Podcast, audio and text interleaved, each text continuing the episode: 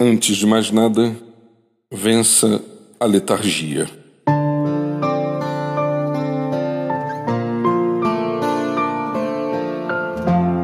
Por que permanecer prostrado diante de tantos desafios diários? O que fazer para superar tal letargia e romper com lençóis e travesseiros? Levante-se, lave o rosto, ajeite o corpo e desperte a mente para encarar lutas tão próprias da existência. Afinal, deixar-se tomar pela morbidez não levará você a lugar algum.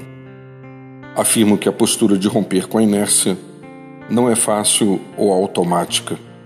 Às vezes, por diferentes motivos, ficamos paralisados e tomados por pesos, dores e palavras que nos fazem afundar. Diga não para tudo aquilo que carrega você a lentidão. Estabeleça no seu interior o grandioso desejo de recomeçar a cada manhã. Num certo sentido, se faz necessário ressuscitar todos os dias. Devemos acordar para tudo aquilo que a vida nos concede, sabendo que as misericórdias de Deus se renovam quando os primeiros raios de sol rompem a escuridão.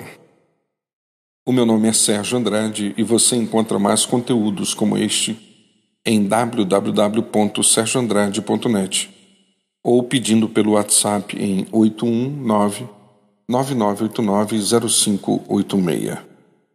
Eu desejo a você um dia feliz na presença de Deus.